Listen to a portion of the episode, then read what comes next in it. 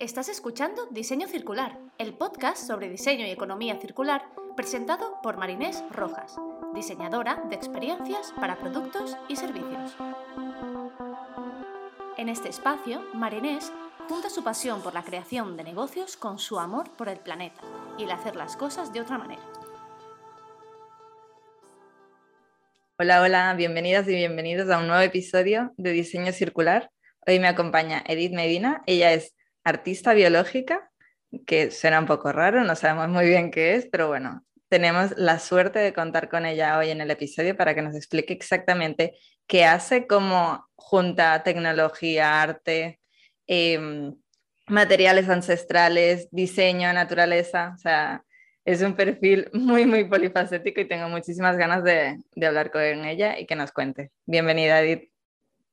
Gracias por la invitación, Marinés, y sobre todo también gracias por el espacio y pues a todas y todos los que nos escuchan y las que nos escuchan, pues qué bueno que estén aquí y pues sí, tengo un perfil un poco polifacético, creo que eso me gusta bastante. Un placer, un placer tenerte, tenerte en el podcast y, y bueno, yo estoy, tengo muchísima curiosidad de que nos cuentes todo lo que haces. Eh, pero primero sí que me gustaría entender, ¿no? ¿Quién, quién es Edith y, no solo a nivel profesional, que eso está bien, pero ¿cómo has llegado hasta aquí, no? Bueno, Edith, como tú bien lo dices, es artista biológica, es investigadora, es una mujer, ¿no? Una mujer que, que también tiene una tendencia fuerte a promover a otras mujeres. Y sobre todo creo que conservo mucho a esa niña con curiosidad. O sea, yo comencé en esto por hacerme preguntas, porque la curiosidad siempre ha estado presente en mi vida y es un camino en donde yo usualmente incentivo muchísimo, muchísimo la curiosidad, porque la curiosidad es el detonante del conocimiento. Si tú no te haces preguntas y no tienes dudas, entonces pues obviamente no te preguntas cómo suceden las cosas. Entonces eh, la gente que me conoce a menudo cercanamente me dice que yo soy como una niña, ¿no? Cuando vamos a algún lugar es como de, espérate, yo quiero recoger unas piedras, espérate, es que estas hojas son no sé qué, y, y llevo como una capacidad de asombro que no ha ido minándose con, la edad, ¿no? Y esto es algo que, sí, sí, sí, esto es algo que además trato de mantener. Creo que es algo importante, creo que justo el ser polifacética es parte de esa curiosidad y de esa pregunta que no necesariamente tiene que tener una respuesta de inmediato, sino que esa pregunta detona que vaya descubriendo cosas. Y así es como he llegado al diseño, a la biología, al arte, a la biotecnología, eh, ahora más a la industria de la moda. Y entonces ha sido de preguntas, de preguntas de, ¿qué pasa si? ¿O has hecho este ejercicio? Pues no, Edith, yo creo que no es posible. ¿Y si sí es posible? Y entonces hago mucho estos ejercicios, pero siempre tengo en mente a esa niña que creció con unos abuelos maravillosos. Yo, yo tuve la fortuna eh, de, niña de, crecer en un entorno con gente que, hacía oficios de artesanías y mm. que además cultivaba la tierra, ¿no? Entonces mi abuela tenía huertas y, espacios de cultivo donde nos llevaban a cortar eh, las limas, donde nos llevaban a cortar fruta.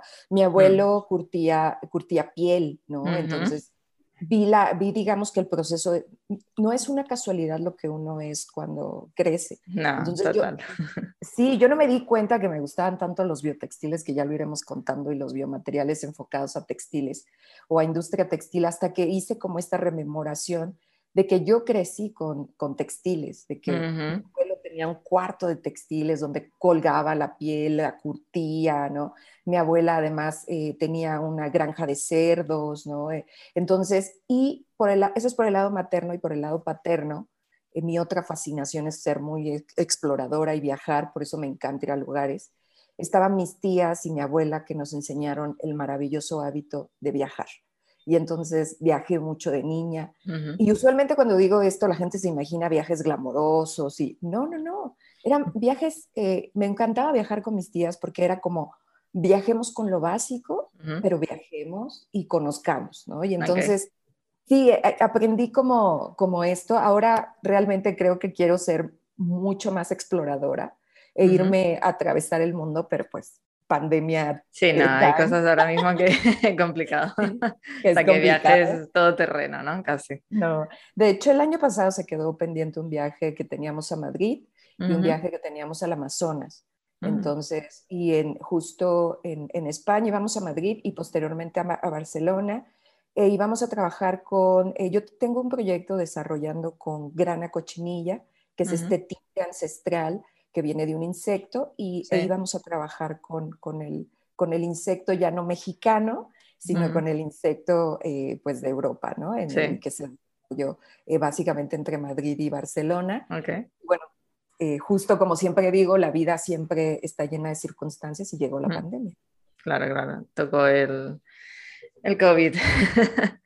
y, y, cuéntame, ¿no? Porque estás hablando de en tu tierra, ¿de dónde eres? A la gente que nos escucha, ¿no? Ya, ya se harán una idea, pero... Yo vivo ahora en la Ciudad de México, eh, pero en, las, en México hay como norte, sur, como casi en todos los países, y, pero hay una zona que se llama el Bajío. Y el Bajío es una zona muy particular que tiene dos tipos de, de climas. Eh, es semidesértico, entonces de día puedes tener mucho calor y tener zonas desérticas. Eh, crecí viendo cactáceas, cactáceas gigantes, crecí como con una noción de sierra, una, una, imagen de sierra. Ahí vive mi abuela y vivía mi abuela que ya murió y, sigue, y seguimos manteniendo esa casa de mi abuela. Para mí es como muy importante. Y mis papás son realmente del Bajío, los dos, eh, de, de, de, esa zona. Y me trajeron muy chiquita al, al, a la Ciudad de México, así que yo soy más citadina pero en realidad en la Ciudad de México yo estoy poco tiempo. Usualmente estoy mucho en el Bajío y estoy mucho como en zonas donde pueda tener una experiencia que no sea la de ciudad. Sí, como más rural. claro, porque la ciudad te quita la, a veces la visión de, de, de, cuáles son los procesos de las cosas. Entonces, nosotros tenemos una cultura dada de todo. O sea, tenemos un vaso y es el vaso, pero nunca imaginamos cómo está hecho el vaso. ¿De dónde viene? claro. O sea, de cuál es el material, ¿no? Hay quién, dónde lo, lo maquilaron. No tenemos esa noción ni siquiera con cosas cercanas. Como puede ser una planta en tu, en tu casa, ¿no? tienes una planta. Sí, tienes una planta, pero no tienes ni idea de dónde viene. No, ni, ni cómo se llama. ni cómo se llama. Entonces, Sí, esto es muy fuerte, pero las ciudades, por la misma, eh, el mismo proceso que tienen. Sí, por la infraestructura se, se capa, ¿no? Esa naturaleza. Claro, lo incentivan y también es comprensible, ¿no? Entonces, para mí es como importante siempre mantener esta relación, no solo con la ciudad, que me encanta la ciudad, sino con estos espacios en que puedo preguntarme cosas eh, sobre, o sea, incluso cómo crece una nuez de la India, ¿no? O sea, cómo es como muy curioso siempre que pregunto, ¿tú sabes cómo crecen las nueces de la India a mis alumnas y a mis amigues y demás? Y me contestan, no tengo idea. No, porque solo nos la comemos. Pero bueno, soy, soy de México, soy de la zona de la Sierra del Bajío mexicano. Y, bueno, también eh, me gusta mucho México, entonces soy, soy de México, pero me gusta mucho viajar, entonces siempre voy con esa cuestión de, soy de aquí, pero viajo mucho. Y, es, y también vivir en, en, o más bien tener una infancia en la sierra me enseñó algunas cosas importantes sobre el desarrollo biológico, que eso es algo que tengo consciente hasta ahora, pero no de niña. O sea, esto, crecí con ah, esto. Pero no lo, no lo descubriste hasta más tarde que lo tenías dentro, ¿no? Claro, claro. claro. Ok, qué interesante. Y, mm, y desde esta parte más personal, ¿cómo has ido ¿no? a la parte profesional que estudiaste o en qué momento dijiste, mm, voy por aquí? bueno, o voy por muchos de aquí, ¿no? Siendo polifacética. Pues es que ese, esa, justo el muchos aquí fue lo que me llevó a vincularme con la biología, porque eh, realmente yo estudié relaciones internacionales, me especialicé en historia contemporánea, pero mi, digamos que el tronco común de carreras con las que yo me involucraba, pues eran eh, sociología, ciencias políticas, este tipo de carreras que tienen enfoques más económicos y políticos, lo cual para mí siempre será un panorama importante, ya iremos profundizando, pero yo cuando hablo de materiales nunca hablo solo del material, sino de todas estas relaciones y vinculaciones que tiene con estos contextos. Y fue justo, yo creo que, eh, digamos que yo desde niña tenía claro que no quería super especializarme en una sola área. Eh, siempre tuve como esta inquietud y esta curiosidad eh, digo, yo recuerdo alguna vez a mi mamá diciéndome, tienes que enfocarte en algo, y yo contestando, pero ¿por qué tengo que enfocarme en una sola cosa? o sea, ¿por qué? O sea, ¿quién dice que tengo que enfocarme en una sola mm. cosa? Y yo recuerdo, yo empecé muy pequeña a vincularme con las prácticas creativas. Eh, yo recuerdo que cuando leía a, diferentes, eh, en ese momento, uno de los detonantes fue Leonardo da Vinci, pero había muchísimos, ¿no? Eh, este perfil que tenían como de no hacer una sola cosa. Entonces yo lo único que sabía es que cuando fuera grande, yo quería ser así. Yo quería ser eh, una persona que pudiera hablar de anatomía y hablar de ingeniería, ¿no? Y hablar de matemáticas y tener un aspecto creativo. Y creo que inconscientemente lo fui fomentando conforme crecí. Pero sí he de, confesar que hay un punto detonante con toda mi curiosidad y, mis ganas de ser como muchas cosas al mismo tiempo, es la universidad. Cuando yo llego, yo estudié en la, Universidad Nacional Autónoma de México, la UNAM, pues es la universidad más grande del, país. Y para mí fue como el proceso en donde yo supe que yo no me quería dedicar a relaciones internacionales y que no estaba interesada en especializarme en una carrera. Y ahí comienzo, digo, aunque ya traía esta vez, mis papás jamás, en ese sentido, sí no me limitaron. O sea, me, les preocupaba que la hija no, no, se enfocara en nada. Sí, sí, sí, me siento identificada, pero sí, por suerte el entorno ayuda. Entonces, pero nunca me dijeron no lo hagas, ¿no? nunca me dijeron eh, te vamos a obligar a que seas tal o cual.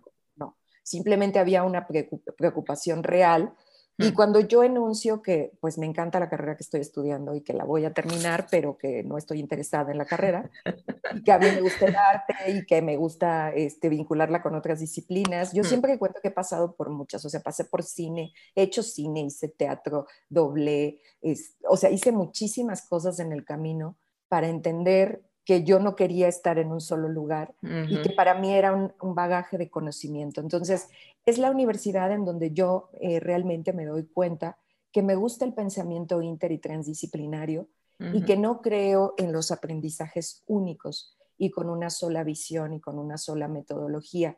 Yo sufrí la universidad y siempre lo digo, porque tenía profesores que, tenían un enfoque metodológico muy cerrado. Entonces me decía, no, eres esto, eres esto, mm. tienes que estudiar esto. Y yo siempre sacaba preguntas distintas y, y, no lo podemos aplicar en esto. No, en eso no se aplica. Te sacaban de clase. Saquen pregunta, por Dios. De hecho, yo, yo termino la universidad en realidad no en clases presenciales. Yo tuve que negociar con los profesores mucho para poder eh, cursar la de, manera, digamos, un poco como a distancia. Me encanta la educación a distancia, yo sí soy fan de la educación a distancia y de la autonomía del aprendizaje. Eh, de hecho, muy acompañado de todos los procesos que tengo en vinculación con diseño, con biología y con arte, yo trabajo mucho en metodologías vivas y metodologías abiertas aplicadas al aprendizaje para validar que todas y todos aprendemos de maneras distintas y que todas y todos podemos hacer vinculaciones inter y transdisciplinarias hmm. sin ningún problema. Es decir, alguien que estudió derecho puede imaginarse dentro de la narrativa y ser poeta, o alguien como yo que estudió una carrera socioeconómica como hmm. relaciones internacionales puede vincularse a un área científico-biológica, ¿no? Hmm. Entonces, eh, fue la universidad y en la universidad yo comencé, yo he sido muy afortunada, siempre lo he dicho, porque creo que mis preguntas y mi curiosidad y, y, mi, también eh, mi intención de nunca dejar de tocar puertas, ¿no? Eh, yo no tengo ningún reparo ni ningún problema en llegar y tocar una puerta de un nuevo centro de investigación y preguntar, oye, tengo una investigación, ¿quieres acompañarme? Y bueno, pues eso fue lo que hice durante la universidad, dado que no me sentía muy a gusto con lo que estudiaba. Eh, sin embargo, no era, yo creo que era constante dentro de mi propio estilo. Yo comencé a, vincularme, uno, primero con una, un área creativa, un área de arte, y posteriormente comencé a, tocar la puerta también para cuestiones biológicas. En realidad, mi primer puerta de entrada a las relaciones entre arte y biología fue Internet, y siempre lo digo. O sea, no había en México en el momento, yo llevo más de 20 años de trayectoria, entonces, cuando comencé, no había, no es que no hubiera, pero en México eh, todas estas relaciones de biología y arte o biotecnología y arte, bioarte, pues no había quien me acompañara en el proceso. Entonces, lo que comencé a hacer fue escribirle a artistas internacionales que yo veía que estaban teniendo procesos que me interesaban. Eh, yo primero comencé investigando, por eso tengo una vocación de investigación. Yo me, yo me considero una artista biológica investigadora realmente y que parte de mis procesos de investigación después se traducen en, obras, pero no en obra, no una obra de arte vista desde un asunto solo material o objetual, sino que incluso estas investigaciones son proyectos de obra. O sea, lo que escribo también es parte de mi obra, ¿no? Entonces, esto me costó mucho trabajo interiorizarlo en una comunidad artística cuando les decía, es que soy artista, investigadora y, tengo un enfoque biológico, pero no todo lo que vas a ver son piezas o materiales. También mi narrativa, mis discursos, mis teorías y los conceptos que genero son parte de un ejercicio de producción. Y esto fue complejo, pero me encontré con mucha gente, entonces eh, la verdad siempre encontré como una buena respuesta, me empezaron a compartir lecturas, eh, me empezaron a compartir eh, pues mucho material.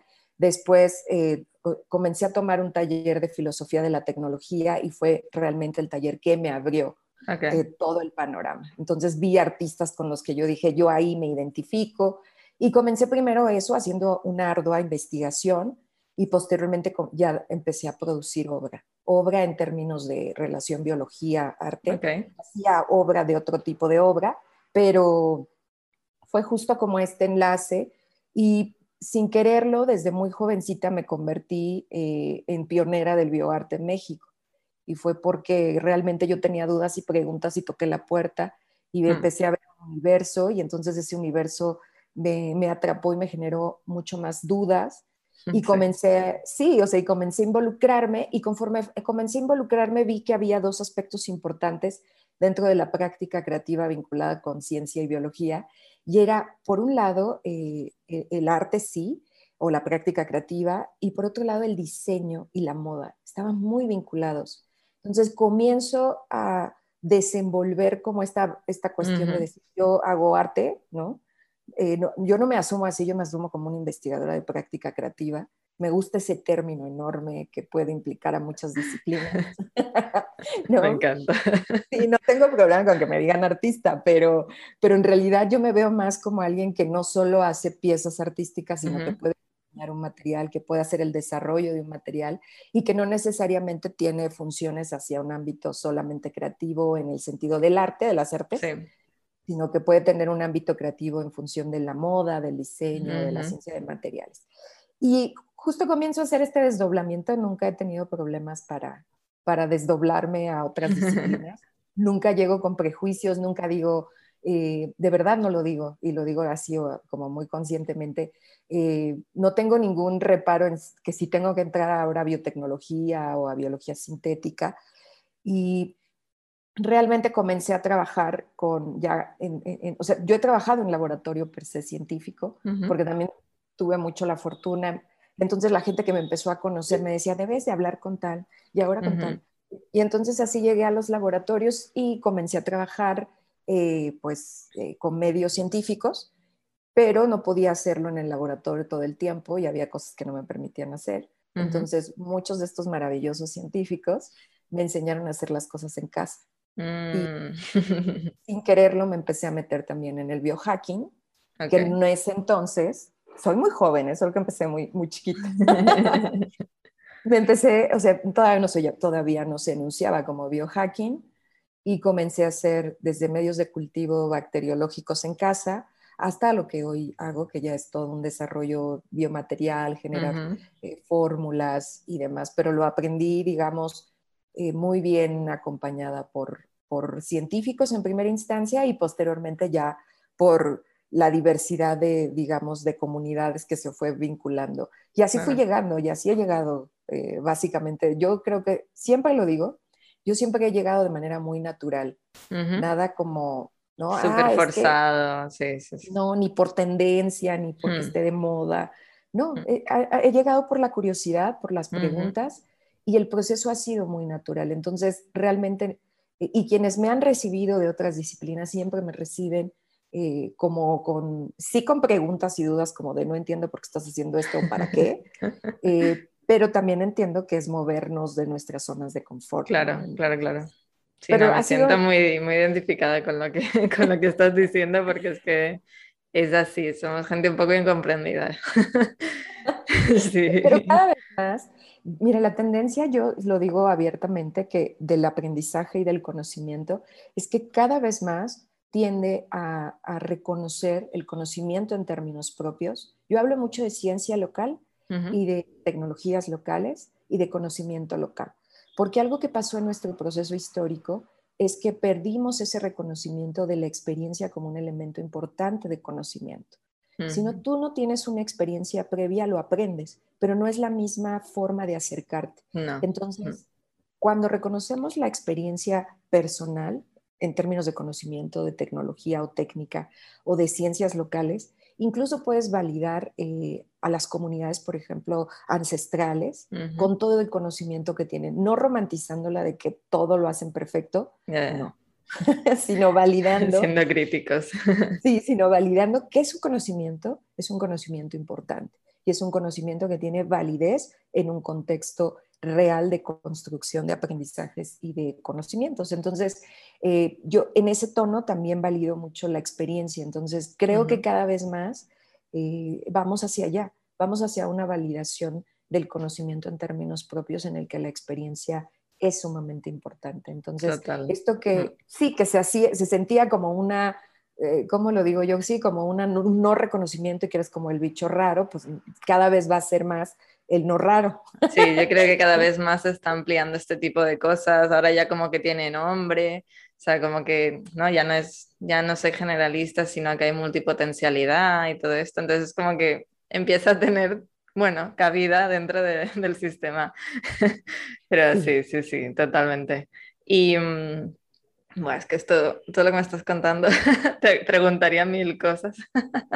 eh, y no, hablabas del tema de, mm, ¿no? de los biomateriales, que al final es un poco el core de, bueno, un poco el core de lo que haces, que luego pones la capa de arte, ciencia, lo que toque, pero digamos que el biomaterial sí, sería el, core. ¿Cómo, para alguien que no tenga ni idea de biomateriales, qué le contarías o qué dirías que son, no sé, los pilares básicos? Sí, yo primero haría una diferenciación porque siempre hay como confusiones entre lo que nosotros conocemos como materiales naturales y lo que son los biomateriales, ¿no? Y los materiales naturales son todos aquellos que ya de alguna manera tenemos como claro que vienen de la naturaleza y que son sintetizados por algún proceso industrial, pero que tenemos como materiales provenientes del algodón, ¿no? de algunas otras eh, plantas o incluso pues eh, que vienen de algunas cactáceas y que tenemos como ese reconocimiento y que son como materiales que tienen un proceso ya como muy específico. Ahora, los biomateriales son todos estos materiales que provienen de elementos orgánicos, pero no únicamente orgánicos, sino biológicos. ¿A qué me refiero con orgánicos y biológicos? Cuando digo orgánicos, me refiero básicamente a todo lo que viene, básicamente lo que nosotros llamamos biomasa, que puede ser un residuo de una planta, un residuo de fruta, un residuo de comida, un residuo como en, ese ámbito, pero que es orgánico, pero no está vivo per se. O sea, ahí podemos discutir si tiene vida, o sea, si hay vida ahí que está creciendo, sí, pero en sí mismo no está vivo, ¿no? Y lo biológico es todo aquello que está en el, en el ambiente, en el contexto natural, en el contexto, en el ecosistema, pero que tiene esta característica de que está creciendo y de que es viva, ¿no? De que está viva, un hongo, una bacteria o cualquier tipo de microorganismo que en el proceso, pues bueno, ahí puede generarse un material. Los biomateriales no surgen con esta característica y esta definición tan amplia. Eh, eso es importante. Esta, esta definición de biomateriales como los materiales base biológica y base bioorgánica que pueden ser aplicados a contextos múltiples, ya sea en la industria de la moda, eh, en la industria de los materiales, en la industria de la medicina, es una conceptualización reciente. Es una conceptualización que incluso me atrevo a decir que proviene de todos estos movimientos de, eh, del ámbito creativo, de diseñadores, artistas, investigadores, científicos, que empezaron a, vincular los materiales desde un enfoque distinto. Eh, el término, digamos, la conceptualización eh, tradicional del biomaterial es un material que en realidad proviene de un entorno biológico y que se aplica mayoritariamente a la medicina, a lo biomédico. Eh, entonces, nosotros conocemos eh, biomateriales con este concepto. Pensemos en los hilos, ¿no? En los hilos que, se, que ya no tienes que ir, antes te cosían una herida, este hilo para, para sutura, y tú tenías que ir a que te quitaran las puntadas, ¿no? Y ahora, pues tenemos hilos que se biodegradan solos. Entonces tú no necesitas ir con el médico, sino si acaso solo eh, ver que tu herida vaya bien. Sí trozos como de piel que ayudan a cicatrizar, ¿no? Hay vendas cicatrizantes que te la pones y te ayudan a cicatrizar. Todo esto son biomateriales con un enfoque de conceptualización mucho mm. más antiguo. Y realmente, digamos que eh, pues tenían ese aspecto como súper especializado y no tenían tanto impacto. Posteriormente es hasta, que será 70s, 80s, pero sobre todo en América Latina, 80s, 90s. Eh, los biomateriales llegan más rápidamente a Sudamérica que, por ejemplo, al norte, ¿no? a México, Estados Unidos, pero sobre todo llegan mucho más rápido en el entorno latinoamericano, voy a quitar Estados Unidos, llegan más rápido a Sudamérica que eh, a, Centro y Norteamérica. Y esto es muy interesante porque justo vienen de la mano de la industria. Y, nosotros también conocemos biomateriales desde la mano del bioplástico y pensábamos que el bioplástico solo era un biomaterial, pero hoy tenemos la, concepción maravillosa de que los biomateriales implican pues esta serie de intersecciones materiales, ¿no? Lo biológico, que, tiene, que ya se relaciona con el biodiseño, eh, lo bioorgánico, que tiene que ver con biomasa y recuperación de residuos, y comienza a estructurarse una conceptualización diversificada eh, del término biomaterial, en donde es mucho más amplia y permite que se esté moviendo. Que esto es algo que yo a menudo propongo, que las conceptualizaciones que se generan sean movibles porque se transforman con el tiempo. Entonces lo que conceptualizamos hoy como biomaterial en cinco años seguramente será otra cosa. Total. Pero digamos que en términos eh, generales podríamos decir que un biomaterial es un material hecho a base de materias primas orgánicas y biológicas y que puede tener aplicaciones en diferentes campos, no solo en la industria médica o científica, sino en la industria, o sea, en varias industrias. Y, mm, y, hablabas como ¿no? de esta parte de la, de la tradición. Eh, o sea, sé que en el estudio usáis prácticas tradicionales o ancestrales, no sé el término correcto, eh, ¿cómo introducís eh, esto en, el, en, vuestras prácticas a la hora de, crear, diseñar? Sí, nosotros empezamos a hacer una investigación en el estudio, eh, en Biology Studio, y justo cuando comenzamos a ver toda esta como efervescencia de los materiales, comenzamos a darnos cuenta que había una serie como de procesos que se repetían de proyectos a proyectos. Y era que estos proyectos eh, con innovaciones materiales siempre regresaban a los conocimientos que se tenían anteriormente, los, mm. conocimientos tradicionales, que nosotros le llamamos ancestrales, y eh, que había, y que muchas de esas tecnologías las actualizaban, ¿no? Y las eh, transformaban para generar estos proyectos. Entonces, cuando hacemos la investigación a fondo, nos damos cuenta que las tecnologías locales, que la ciencia ancestral, eh, qué conocimientos ancestrales eran súper importantes para producir eh, estos nuevos materiales. Entonces, nosotros tenemos esta base de, nuestra filosofía que es el ITT, ¿no? Investigación, tecnología y tradición, porque para nosotros nada puede, nada comienza de lo nuevo, nada es nuevo. Siempre se detona a partir de un reconocimiento de lo que ya hay.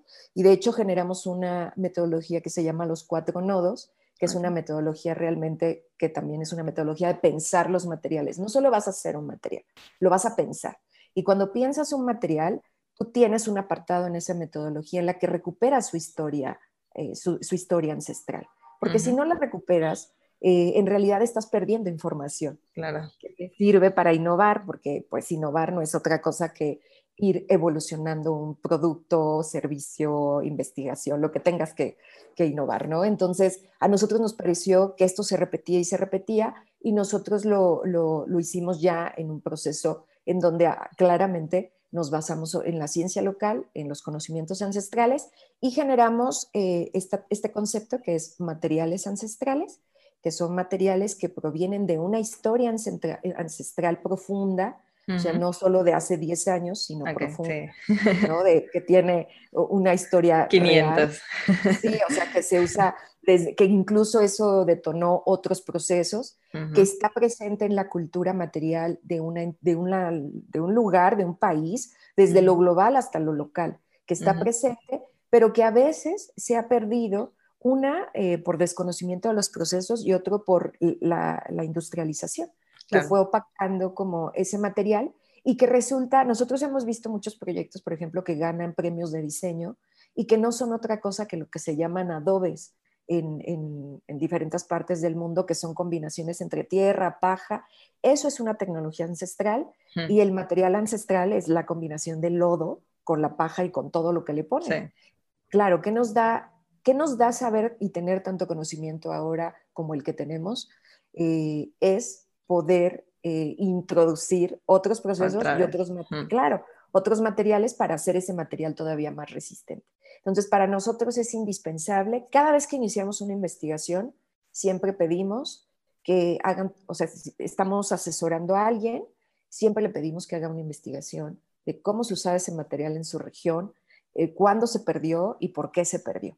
Porque eso es importante, eso te da información incluso de lo que podría ser la problemática a futuro del desarrollo de ese material. Y nos ha funcionado bastante bien y nosotros trabajamos mucho en ese contexto, en el contexto de los materiales ancestrales, conocimientos ancestrales, ciencias locales y tecnologías locales. Y mm, así, a grandes rasgos, ¿en qué consiste este proceso de los cuatro, cuatro nodos? Los cuatro nodos son como cuatro procesos de investigación, ¿no? El primer investigación, eh, digamos, el primer nodo es el, nodo de la historia del material, ¿no? todo lo que tiene que ver con el material, la historia ancestral, cómo se usaba, por qué se usaba, por qué se dejó de usar. Hacemos todo, es digamos, hacemos un escenario de proyección. Luego el siguiente nodo es el nodo de eh, las, digamos que los procesos por los que fue pasando como en sistematización. ¿No? Es decir, qué pasó con ese material en la modernidad. Eh, y el otro nodo es la composición biológica y química, porque eh, esto parecerá que es como una metodología más de investigación, eh, quizá antropológica, y no. Mm. Nos interesa saber el pasado del material, así como su composición, porque lo que pasa mucho en la producción material es que la gente dice, ah, tengo muchísimo residuo de piña, ¿no? O de cualquier otra fruta o verdura de la región y quiero hacer materiales, pero no conocen nada de las propiedades de ese material y por ende pierden información. Claro. ¿no? Puede tener lignina, puede tener una cantidad de cosas que lo hacen resistente, duro, impermeable, pero no lo saben. Y no les interesa investigarlo a veces porque quieren solo un material y aquí es donde viene la problemática. Y nosotros siempre eh, dejamos como ese espacio de la composición científica y llegamos al cuarto apartado que es... Eh, con base en todo lo que ya hiciste previamente, qué es lo que hace falta en ese proceso. ¿Qué es lo que te, eh, digamos, te, pues, te está dando de información como para empezar a hacer un desarrollo material? Ahora, siempre me gusta decirlo y es que las metodologías que yo propongo son metodologías abiertas que se van transformando también dependiendo del proyecto. Y aunque tenemos cuatro nodos que los tenemos muy claros, algunas veces vamos variando ciertas cosas justo para que eh, pueda ser dinámico para los diversos proyectos. Claro, que se adapte mejor, entiendo. Exacto, sí, sí, que ya hay toda una investigación sobre metodologías vivas y metodologías abiertas, afortunadamente. Sí. Digamos, a grandes, eh, a grosso modo. Sí, sí, sí, a grosso modo nos va bien para hacernos una, una, idea. Ya quien quiera más detalles, que te, que sé que te escriba, que haga un curso contigo. Mm, y, no sé, danos algún ejemplo donde se puedan ver estos nodos trabajando, ¿no? O sea, un ejemplo de, un proyecto. Sí, bueno, tenemos varios. Nosotros trabajamos muchos, eh, mucho en, aplicaciones textiles, que es más nuestro campo. Nosotros trabajamos mucho con biotextiles Eh, pero te cuento dos, dos ejemplos rápidamente. Eh, básicamente hemos como ido, nosotros, esto es algo importante de decir, nosotros no hacemos como asesorías masivas, ¿no? Nosotros, o sea, como que decidimos, el, el equipo, sobre todo el área de investigación y yo, asumir ciertos proyectos que nos parecen que van de acuerdo con nuestra filosofía y que justo podemos como enriquecerlo. Y lo digo porque usualmente nos pasa que nos contactan y nos dicen, oye, yo quiero un material para esto porque estoy en un proyecto tal y quería saber cuánto me cuesta. Y nosotros decimos, no, no funciona mm, así. Somos un espacio, Biology Studio es un espacio de desarrollo e investigación material que tiene varios enfoques. Uno es el educativo, otro es la divulgación y otro es la generación y construcción de conocimiento. Entonces, eh, en ese tono, pues evidentemente trabajamos. Entonces a veces llegan y nos dicen, haz esto y siempre les digo, no tenemos un catálogo de materiales. Entonces, hecho, vamos, trabajamos con proyectos muy específicos. Eh, hay un proyecto que, que se llama eh, Sustrato, que, que, que, es de Andy, ay, se me fue el nombre de Andy. Es que siempre le digo Andy, estas cosas que uno hace con el Acaba de quedar seleccionada, me parece que en la Dutch eh, Design Week, entonces nos hace muy felices. Y Andrea, por ejemplo, llegó aquí al estudio a un taller de biomateriales con una serie de, proyectos sobre el, reuso del residuo de la piña. En México hay una producción bastante grande de piña, pero la mayoría de las piñas se, se desecha. Es decir, nosotros pensemos en la piña que es este cuerpo y que tiene como una serie de cositas verdes, ¿no? Las hojas de arriba. Las hojas de arriba pues quizá a lo mejor la mayoría de la gente no sabe que la piña crece como en un agave y que una vez que quitan esa piña, esa planta ya no crece ahí otra piña. Por ende, esa, esa planta, digamos, deja de tener utilidad y usualmente se quita la coronilla de la piña y se tira. Entonces, lo que empezó a hacer Andrea eh, fue hacer toda una investigación sobre la piña. Cuando llega aquí, ella quería darle como salida al biomaterial y en realidad lo que empezó a hacer a través de su proceso de investigación que se llama sustrato fue hacer todo este panorama en donde primero investigaba cómo se usaba, porque nosotros le dimos referencias de que la, fibra de piña es una fibra como el enequén, como el sisal, como es una fibra y tiene esa, es una fibra blanca con la que se pueden hacer distintos materiales. Entonces, por ende, ahí ya hay un desaprovechamiento.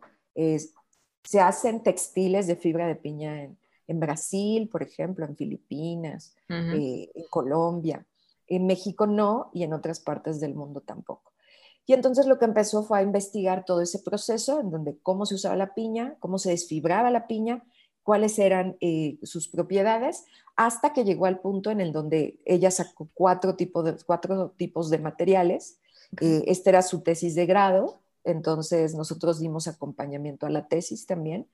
Entonces, no solo hacemos esta cuestión de materiales, y primero, bueno, sacó la fibra, la fibra sacó como una especie de hilo, después eh, hizo como una especie de, digamos que empezó a aglutinar el material para volverlo más duro y resistente, y así comenzó hasta que llegó al biomaterial, eh, que es ya una combinación, pues ya sea con colágenos, con algas, y hacer materiales. Entonces, todo ese proceso nosotros estuvimos en la parte de la investigación, pero también en la parte de, eh, obviamente, del desarrollo final material. Ahora ya tiene aplicaciones más concretas, lo pudo aplicar como si fuera fibra de vidrio en una silla, lo pudo hacer eh, estos, eh, como se me fue el nombre, paneles, paneles que bloquean el audio, la, sonoridad, porque la vinculamos con un especialista en acústica y arquitectura sonora para que pudiera hacer pruebas, eh, pues obviamente sonoras de que podía, pues generar menos ruido en un espacio como un estudio de grabación, por ejemplo, o que aquí quisiéramos menos reverberación, pues ponemos unos bonitos bloques hechos de fibra de piña, resistentes, que además son, se ven muy bien, pero que me aíslan la sonoridad, ¿no? Entonces, ella empezó a darle esta salida y hace poco concursó, eh, bueno, terminó su proyecto de tesis y eh, se tituló y lo presentó como una investigación y un proyecto, y ahí no me acuerdo, a, a un, programa de diseño y después quedó en la Dutch, Dutch, Design Week. Y a nosotros nos da mucho gusto porque Sí, porque vemos todo un proceso de investigación, pero esto le llevó más o menos dos o tres años, que es un poco lo que nosotros decimos. Un proyecto te lleva mínimo tres años. Okay. Y por ejemplo es Bertín, Bertín López, es parte del equipo de Biology, es parte del área de investigación, y él comenzó con nosotros a hacer una investigación sobre eh, un biotextil que se llama Neflium y que está hecho con residuos de una, de una fruta tropical del sureste mexicano. Y a partir de eso él comenzó todo el proceso. Nosotros estamos desde el principio, desde que hay una diferenciación entre placas de bioplástico y placas de biotextil. Entonces, casi todos los procesos comienzan como un biopolímero o un bioplástico y conforme vas mejorando el proceso, pues obviamente se convierte ya en un biotextil o un biocuero, ¿no? Que más bien, que también son conocidos como en inglés fruit leather, entonces, o cueros frutales.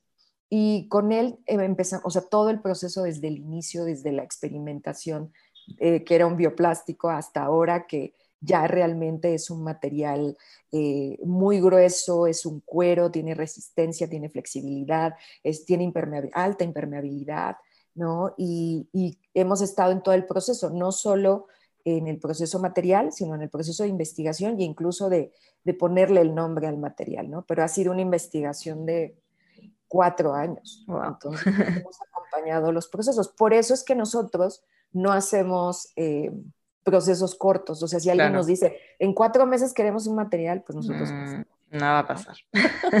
no, eso no pasa. en cuatro meses no. Tenemos más ejemplos, sobre todo de aplicados a ropa, aplicados a textiles. o sea, colaboramos con proyectos específicos. ¿Qué tipo de, de, clientes y clientas llegan al estudio? ¿Y cómo? De todo tipo. Nos han llegado hasta de la industria odontológica, que nos piden un hilo dental eh, pues específico de cierto material y lo quieren en seis meses. Y pues obviamente nosotros decimos no. Nos llegan muchos diseñadores de moda, y nos llegan muchos diseñadores industriales y también han llegado biólogos y biotecnólogos, pero sobre todo nos llega eh, enfoque de diseño industrial y diseño de modas. Y nosotros siempre eh, decimos algo, y es que si tú piensas solo en el material como la opción, entonces estás empezando mal. Eh, hay que, o sea, un material no es per se un material.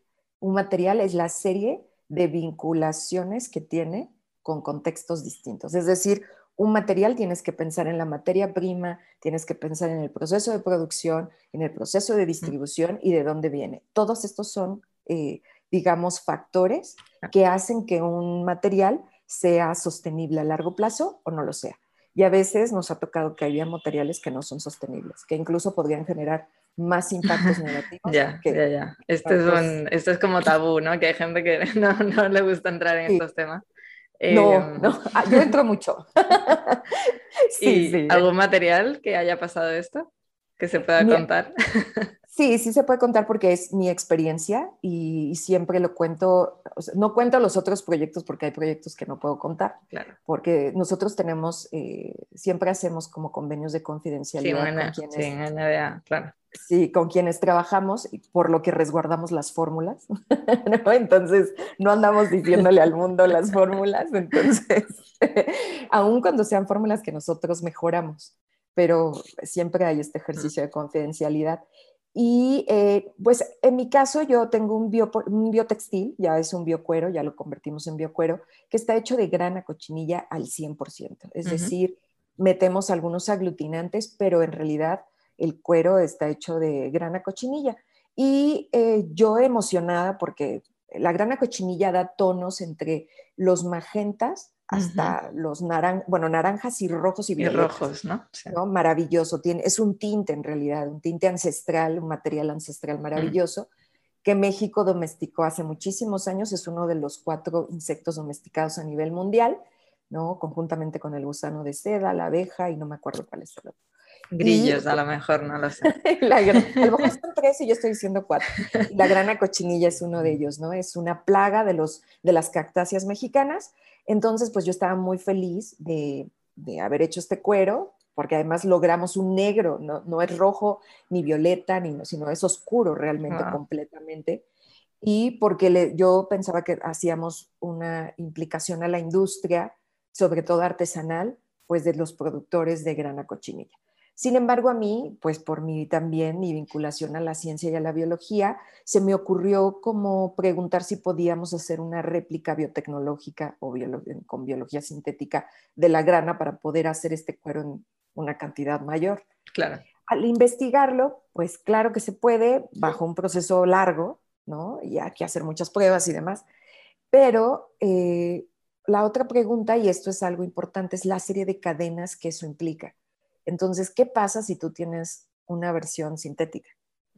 Pues que si la industria de los artesanos y de la comercialización de la grana de por sí es poca, si tú tienes una versión, que existe, el carmín existe de manera sintética, que es lo que tiene la grana, ya tiene carmín, ¿no? E, este rojo o naranja, además maravilloso, viene del carmín.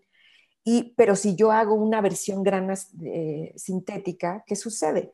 Que yo estoy impactando de manera negativa a, un, a, una comunidad. Claro.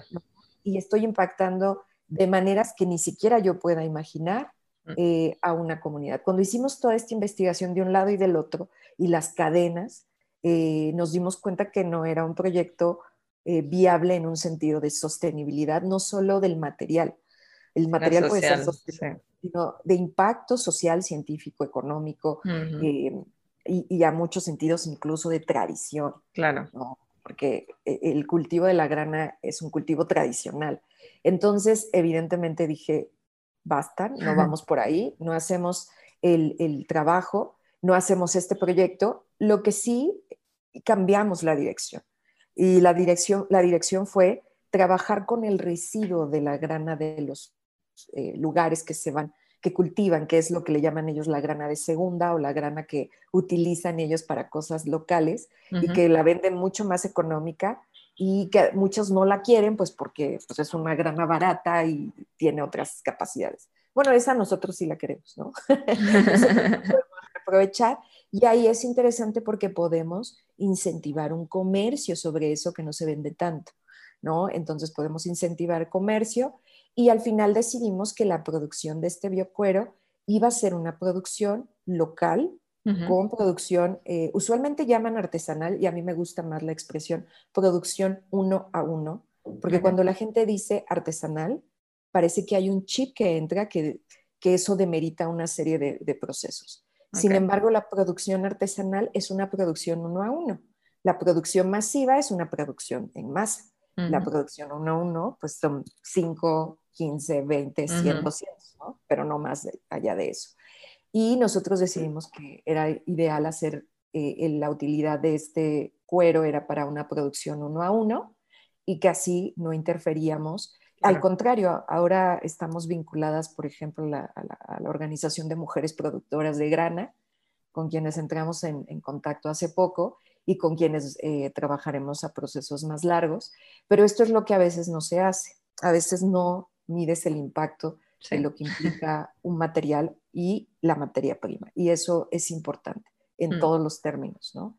Eh, sí, es un tema que nunca se toca el ciclo de vida, es de dónde ha venido y dónde va a acabar esto y qué afectaciones tendrá, es como algo que... Claro, sí, porque un material no es un material per se, un material es una, una serie de vinculaciones eh, de factores y, e individuos y empresas y gobiernos y comunidades. Entonces, obviamente, pues si solo vemos el material. Sí, pues que está, está la historia que, que, hay detrás, ¿no? Yo cuando hago algún workshop me gusta dar el ejemplo de, de dónde viene la hamburguesa, porque la gente es como, ah, de la vaca y la matas y ya está, y es como, ya, ya, ya, pero... Pero tiene más ¿Cómo has llegado hasta allí esa vaca? ¿Dónde vive y qué come y qué pasa? Claro, y entonces como que empiezan a, ampliar y ampliar y sí, esto es algo que, que hace falta tanto a diseñadores como al resto de, de, la población, ¿no? Lo que tú, lo que decíamos, no sé si lo estábamos hablando antes fuera del podcast, eh, el tema de, de dónde vienen según qué alimentos tenemos en nuestro entorno. Una nuez, ¿no? Un, cualquier cosa, ¿no? Que a veces es como, no tengo ni idea, o lo de la piña. Es como, no sé cómo viene o a veces ni nos planteamos esto. Tenemos una cultura de lo dado, ¿no? Y lo dado no se cuestiona. Y esta cultura viene específicamente, se incentivó eh, durante la Segunda Guerra Mundial y posterior, y, fuertemente a posteriori de la Segunda Guerra Mundial, en donde ya no nos preguntábamos de dónde venían las cosas. Mm. Y yo siempre pongo este bonito ejemplo porque yo no estoy en contra del plástico y esto es importante. Mm. De hecho, he dado conferencias hablando bien del plástico. Bueno, es es que, que- no es un problema el material, es No, como, exacto, exacto. como lo uses. Exactamente, y el plástico es un material perfecto. Y es un material que vino en un momento histórico para eh, disminuir el impacto de la explotación natural que teníamos en ese momento. Pero también hay una problemática de pensamiento. Y es que los humanos somos, est- estuvimos educados desde hace muchísimos años, que esto es difícil de quitarnos, en un pensamiento en el que una cosa es el futuro de, una cosa es la solución al problema y claro, en ese momento el plástico era la solución al problema, pero el plástico no era la solución al problema. Eran una serie de elementos y factores que se intervenían. ¿no? Y que tenían una intervención eh, directa. Y justo ahora hacemos una repetición algo similar con los biomateriales, ¿no? Los biomateriales se ponen como el elemento que la va solución a... Exacto.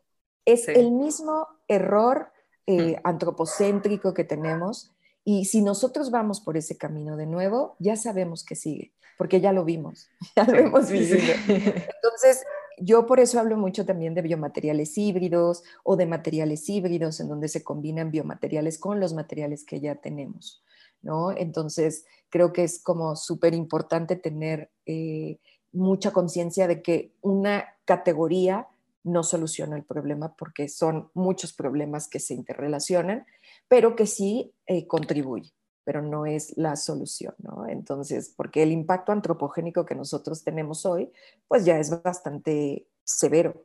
Sin embargo, nosotros estamos definiendo el, el futuro material de los próximos 50 o 100 años. Nosotros no vivimos nuestro propio diseño material porque lo diseñó alguien más. Sí, Nosotros sí, sí. apenas vamos a diseñar ese, ese futuro.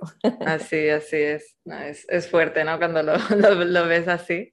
Eh, y no, mientras estabas diciendo esto de no es una solución, mm, estaba un poco recordando lo que hablábamos de hacer una cosa o hacer muchas, ¿no? Y es un poco lo mismo, es una solución porque o varias intervenciones, ¿no? El otro día justo estaba en un, en un workshop de Systemic Design, de diseño sistémico, y hablaban de que ya no es solución, sino intervención, ¿no? Que tiene que haber varias y no es una lo resuelve todo porque dejas de ver escenarios que si no miras más allá pues se puede liar un poco el tema. Sí, Timothy Morton, este filósofo que habla sobre la ecología oscura y sobre la relación del arte y la creatividad con la ecología, él siempre dice que una de las problemáticas del humano es que cuando hace justo, cuando genera una solución, no está tomando en consideración todos los otros elementos y su solución seguramente va a generar otras problemáticas y que hay que ver eh, los contextos ecológicos como ese espacio en donde intervienen varios elementos y él habla de pensar la ecología sin naturaleza, sin el término naturaleza, porque nosotros cuando hablamos de naturaleza pensamos en, lo, en el contexto natural, pero la naturaleza es un concepto construido, o sea, no existía antes del humano, el humano lo construye. Por ende, todo lo que no entra en nuestra idea de naturaleza no existe. Yo, yo hablo mucho de lo intangible como material. Es todo aquello que tú no ves, que es, está en ese contexto natural, pero como tenemos una construcción, pues no es visible ni perceptible ni lo tomamos en cuenta, pero está ahí todo el tiempo atravesándonos. Y el mejor ejemplo es que lo estamos viviendo. La pandemia, el confinamiento, el virus, Sí, el sí, sí. virus es ese elemento que nosotros no teníamos considerado que interac- está, está en interacción total todo el tiempo. De hecho, yo ahora, si me hicieran una, eh, me encantaría que me lo pudieran hacer una versión así como radiográfica para ver todos los microorganismos y las cosas y nos impresionaríamos. Uh, sí, Sí, sí, sí. O sea, sería de miedo porque, claro, no tengo conciencia sobre eso y Mm. sin embargo, todos estos microbios que entran a mi cuerpo y que yo también, porque la- usualmente pensamos que solo entran a nuestro cuerpo y que nos Mm. atacan. Lo que no tenemos claro es que nuestros cuerpos también dejan residuos biológicos, también eh, eh, dejan bacterias, virus, y que esta interacción genera un equilibrio ecológico. Si no existiera, y de verdad es así, se desequilibraría y no tendríamos vida. Entonces, es muy interesante porque cuando pensamos en lo material, solo cuando pensamos, eh, aquí hago una diferencia, cuando pensamos en el material, pensamos justo en el material y no en lo material. Ese el y lo hace un cambio completamente distinto, porque lo explica todo lo que tenemos alrededor, que no necesariamente es tan visible, pero que existe. Y el material, pues solo es el material. Este, el material. Este, exacto. Está enseñando un teléfono para que no escuche. pero es, es, una implicación un poco más compleja y justo tenemos, esta educación viene pues desde la época moderna, desde la revolución industrial, mm. y tenemos esta concepción de siglos que es difícil quitarnos y que es muy antropocéntrica, pero que también es solo está muy, o sea, solo está construida en lo dado materialmente. Entonces no hay interrelaciones, nos cuesta trabajo. Sí, es como que esta construcción eh, nos dice que nosotros no somos naturaleza, ¿no? que la naturaleza está afuera y está ahí lejos de mí. ¿Y qué pasó con el confinamiento? Que la gente decía, hay que dejar a la naturaleza ya apartada porque así es como sobrevive. O sea, apartarnos a nosotros. Exacto. Y es, es, una visión de, no, nosotros no somos parte de ese contexto. En realidad lo somos. Somos parte de un ecosistema. Dejarla no es la solución. Como no, porque la naturaleza, el contexto natural, a mí me gusta más decir el contexto natural, tiene unas relaciones que no siempre, también la tenemos muy romantizada, que no siempre son unas relaciones hermosas, bellas. Nos quiere matar. Son bastante violentas, ¿no? Sí, sí, sí. Pero es un ejercicio que está ahí, que sucede también, mm. porque hay una serie de relaciones importantes por lo que, por la, o sea, por lo que tienen que suceder. Y es a donde también, donde también pensamos en el diseño circular, ¿no? El diseño no es otra cosa que el diseño basado en contextos naturales porque así funciona. Nada que muere en la naturaleza se desaprovecha y tampoco nada que vive. nada se desaprovecha, ¿no? Aquí todo se aprovecha. todo se aprovecha. Y tiene una serie de... A mí me gusta, por ejemplo, mucho el diseño circular pensado ya no solo en la historia del objeto, de, que, a ah, de dónde viene y en qué termina desechándose, sino incluso cuando se convierte en un servicio a partir de un material que es cómo lo recuperas, dónde lo, lo, llevas y que se hace una cadena mucho más grande. Sí, y muy compleja. Yo, digamos, mi ex, bueno, hacia donde me estoy yendo, hacia mi expertise es, diseño de servicios y, claro, hacia la circularidad, sostenibilidad y es complejo, complejo. Pero también, bueno, si te gusta la complejidad, estás ahí en tu salsa. Sí, es complejo, pero creo que es un camino interesante porque creo que lo que más se, tiene que transformar no es solo em, el material, sino los procesos. los procesos usualmente no cambian. Lo que cambia es solo el material. De hecho, así está diseñado el pensamiento material que tenemos desde después de la Segunda Guerra Mundial. Sí, por eso ahora hay tantos problemas. Yo estoy eh, trabajando en una startup donde tenemos un sistema de envases retornables para takeaway, delivery, ¿no? Para la comida. Em, y claro, la solución que ha hecho la industria y que está haciendo es, vamos a cambiar plástico por bioplástico y compostable, solucionado. y claro, es como, no, porque sigue siendo un residuo, sigue siendo un problema. Al final, este ese recurso tiene que salir de algún sitio y lo tienes que gestionar luego. Y es ese punto de, o cambias el proceso y la manera de cómo se hace y cómo se usa, o da igual. O sea, da igual. Siempre decimos de patata, maíz, lo que tú quieras. Sigue siendo un problema.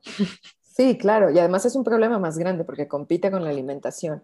Y al final, pues las estadísticas revelan que cuando las personas saben que es un bioplástico, lo consumen más, porque dicen, claro, se deshace. Ah, es bueno.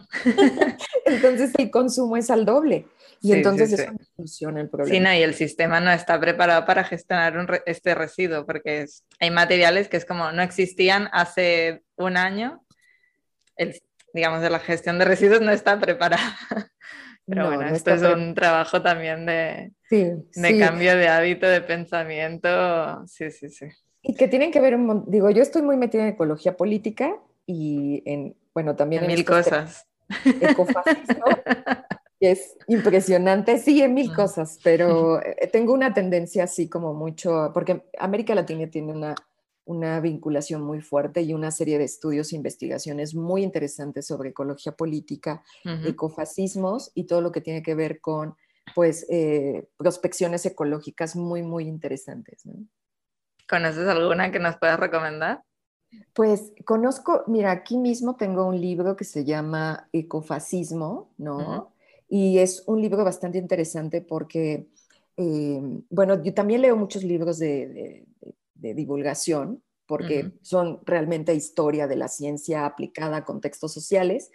Y justo hablo mucho de la Segunda Guerra Mundial porque es justo en ese periodo, después de la guerra, que comienza un desarrollo impresionante biológico, pero que es, la mayoría de estos desarrollos se utilizaban con fines bélicos, de asesinato, de, y ahí empezamos a ver los matices de la idea de lo ecológico.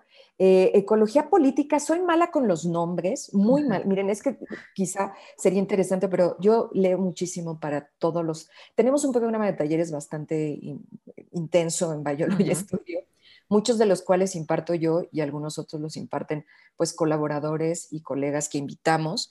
Entonces, eh, en el estudio, que es algo que estamos eh, tratando, nos lo han estado pidiendo que abramos como una pequeña biblioteca, porque nos llegan libros casi cada semana sobre temas tenemos, si ustedes pudieran imaginarse que yo estoy en una mesa muy grande y que detrás de la computadora tengo por lo menos 30 o 40 libros esperando eh, que los eh, vaya como revisando, los voy revisando por semanas y regreso, tengo días para libros específicos.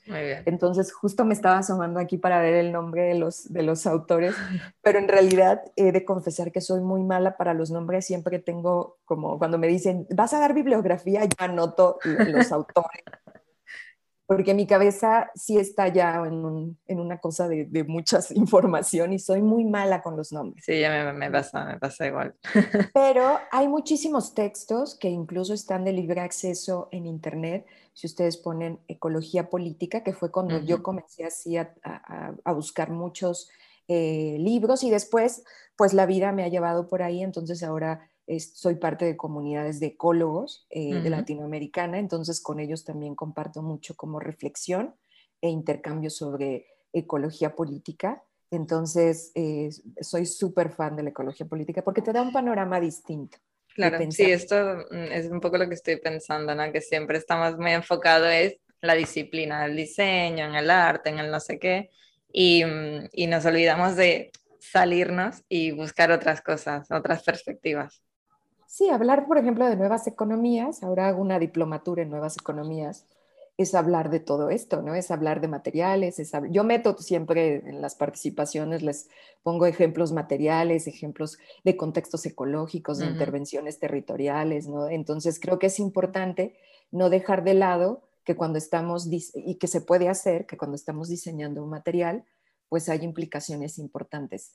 Eh, si no tuviera quizá este background, pues quizá en este momento yo estaría ya a lo mejor becada con una investigación eh, de ciencia y diseño haciendo una replicación en biología sintética de la grana cochinilla, lo cual no, de hecho dejé de contar un poco el proceso para, porque para que no se, para que no pase. Exactamente. No, lo, digas, que no, que, no caiga En, en, en, malas manos. No, no, ya no, no lo digo, pero sí es un ejemplo importante y es un ejemplo que a mí me, me sirvió para, pues para saber hasta dónde, cómo, y justo porque estoy en una comunidad de jóvenes eh, y que obviamente se toman talleres conmigo o que me invitan a, universidades, yo tengo que tener como una experiencia importante sobre estos impactos y sobre estos aprendizajes. Además, me encanta justo divulgar y soy una fan de la divulgación y creo que también es una vocación, ¿no? Entonces, yo doy clases, pues es importante que tenga estos procesos muy interiorizados, ¿no? De sí, no, y también un poco entender y, y, enseñar, ¿no? O hablar de que hay límites también. Claro, en todo hay límites. De que es un poco lo que hablas de la, de, de la grana cochinilla, que es como vi hasta dónde podía, bueno, hasta dónde viste que podía ser un problema y dijiste, cortamos. Claro, porque seguramente generaría cuatro problemas más que no estaba yo considerando. Mm, sí, que a veces olvidamos los, los límites. Claro, los límites son importantes en todo en la vida. Siempre digo tanto en lo personal como en lo profesional. Total. Y, mm, y, para ir un poco acabando, porque yo me puedo quedar aquí contigo hablando horas y veo que tú también, ¿qué, ¿qué, consejos darías a alguien que, no, diseñadoras, diseñadores que, o, o, no, también otras disciplinas, que estén entrando en diseño circular, en bueno, ampliando sus, sus miras en cómo, cómo crear. Bueno, una, que investiguen sobre sus proyectos y sus procesos. Eh, que, que, sé que la fascinación por diseñar, por mm. Y el entusiasmo puede ser mucho, pero que hay que investigar los procesos, hay que investigar lo que quieren hacer. Otra es que confíen en sus proyectos y crean en ellos. Eh, porque a veces nos pasa, o yo lo veo mucho, que llegan aquí, es que tenía una idea, pero creo que es mala y la están descartando antes de sin saber. Exacto. Y otra es que, y esto es muy importante, toquen puertas. No, los, las cosas no llegan totalmente, o sea, te llegan cosas, obviamente, pero claro, o sea, no bajan, no están ahí inmediatamente, toquen, toquen puertas, eh, hay que quitarnos el prejuicio de, de, tocar puertas, porque a veces es como un poco de, pero es que si voy al centro de investigación y me dicen que no, bueno, si te dicen que no hay otros cinco seguramente, Exacto. y entonces tocas la puerta en otros cinco, en, es, a lo mejor te dicen que no por algo y entiendes por qué te dicen que no. Sí, claro, y que incentiven su curiosidad. Eh, que no crean que porque están en diseño, esto nos ha pasado, por eso lo digo, que están en diseño de producto y que están desarrollando un material y en la, en la escuela les dicen que el material no es un producto y entonces les desestiman, sobre esto pasa mucho en América Latina, les desestiman los proyectos, que no lo, no, no lo desechen y que lo peleen, porque las tesis en las que hemos en nosotros intervenido es porque pasan estas cosas y afortunadamente pues han peleado sus proyectos, los han terminado y han seguido con las investigaciones bastante productivas. Entonces, eh, siempre se puede enfocar un proyecto a lo que te están pidiendo como un requisito, pero no suelten sus proyectos, porque mayoritariamente los soltamos fácilmente. Sí, sí, sí, como que es fácil dejar de confiar, ¿no? De creer en una, una misma y en lo que está haciendo y, y abandonar a, la primera de, de cambio. Claro, y lo último es que se dejen atravesar por otras disciplinas, ¿no? Sin tantos prejuicios, que si no saben de cuestiones biológicas se acerquen a alguien cercano. Siempre les digo, a lo mejor no tienes que llegar con el científico del centro de investigación, mm. pero puedes comentarle a alguien de tus amigos, oye, ¿conoces un biólogo que me pueda asesorar o un mm. bioquímico? Y entonces se acerquen y comiencen a abrir puertas en otras áreas, aunque, aunque no sea tu área de especialidad. Porque eso además de que te abre camino en muchos sentidos, de aprendizajes y demás, también permite que tú veas tu proyecto desde diferentes enfoques y que puedas generar como acercamientos desde otros lugares y no se quede cerrado. Y ya para cerrar, que son proyectos de proceso. Es decir, en seis meses no van a tener un proyecto completamente terminado, vendible y demás, porque no es así. Sí, es mucho más complejo que, que eso. Sí, mucho, mucho más. Qué bueno, bueno, tampoco tanto. Pero, y que se sitúen, o sea, también situarte es importante, o sea, no es el mismo, los territorios no son iguales y las salidas no son iguales. Entonces, no, no, digamos, no pasa tan lentamente o tan rápidamente en México, en Argentina o en Europa o en España o en Barcelona o en Madrid, ¿no? Entonces, que situarse también es importante. Mm. Muy bien, muy bien. Esto, ¿no? Es cosas que le hubieran gustado saber a Edith hace unos años. Sí. Genial, genial, Edith. Pues nada, un placer compartir este rato contigo. Em, y ya para cerrar, quien quiera hablar contigo, quien quiera saber lo que hacéis en el estudio, ¿qué tiene que hacer? Pues básicamente tienen varios canales en los que se pueden comunicar con nosotros. Es, uno es a través de nuestra página, pueden ver lo que hacemos a través de Biology Studio o biologystudio.com.mx. Nos pueden contactar a través de nuestras redes sociales. Nosotros siempre contestamos muy rápido en Instagram, que también es arroba biology o biology studio. Y a través también de todos los, usualmente nos contactan a través de nuestros canales de redes sociales y para nosotros pues es como un, canal muy importante Y también pueden, en las páginas web, pueden encontrar todos los contactos de correos en donde nos pueden escribir pues para dudas, preguntas, proyectos y que revisen nuestra red. También tenemos un programa importante educativo, ¿no? Tanto cursos eh, teóricos como cursos teórico-prácticos, ¿no? Porque nosotros no damos solo práctico, nosotros siempre incluimos una revisión teórica claro. El proceso eh, teórico. Y para quienes también están en la universidad, nos ha pasado eh, estamos en un proceso en el que ya algunas universidades están tomando nuestros programas como materias eh, alternas en, los programas de estudio. Qué bien. Entonces también pueden, podemos hacer ese trámite con ustedes conjuntamente, lo cual a nosotros nos emociona muchísimo. Genial, es genial, es genial. ¿Y, y online tenéis formaciones? Sí, todo, todas las formaciones que tenemos en este momento son online son internacionales. Eh, procuramos a veces poner los horarios porque tenemos comunidad eh, de Iberoamérica, entonces procuramos a veces algunos horarios en que no sea tan tarde para pues los horarios en Europa, ¿no? son siete horas, eh, la diferencia de horario. Todo es online, solo manejamos programas, un taller presencial al mes en la Ciudad de México, pero justo por la pandemia y por el confinamiento, todo lo que estamos trabajando es en línea y siempre me preguntan esto y es posible hacer los talleres prácticos en línea, completamente posible. Nosotros tenemos una metodología ya muy específica. Yo hablo de metodologías y pues nuestra plataforma tiene una metodología muy específica con la que trabajamos teoría y práctica al mismo tiempo. Genial. Pues nada, luego curiosearé más sobre, sobre estas formaciones. Pues muchísimas gracias por tu tiempo, Edith, y un placer eh, que, bueno, tenerte aquí, que compartieras todo esto que sabes y en todo esto que estás, aunque solo ha sido una pincelada, pero bueno, por lo menos para ¿no? despertar más curiosidad en, en la comunidad de, de, diseño circular. Así que muchas gracias. No, pues yo te agradezco el espacio, el tiempo y espero que también sea enriquecedor para quienes nos están escuchando. Gracias. Gracias.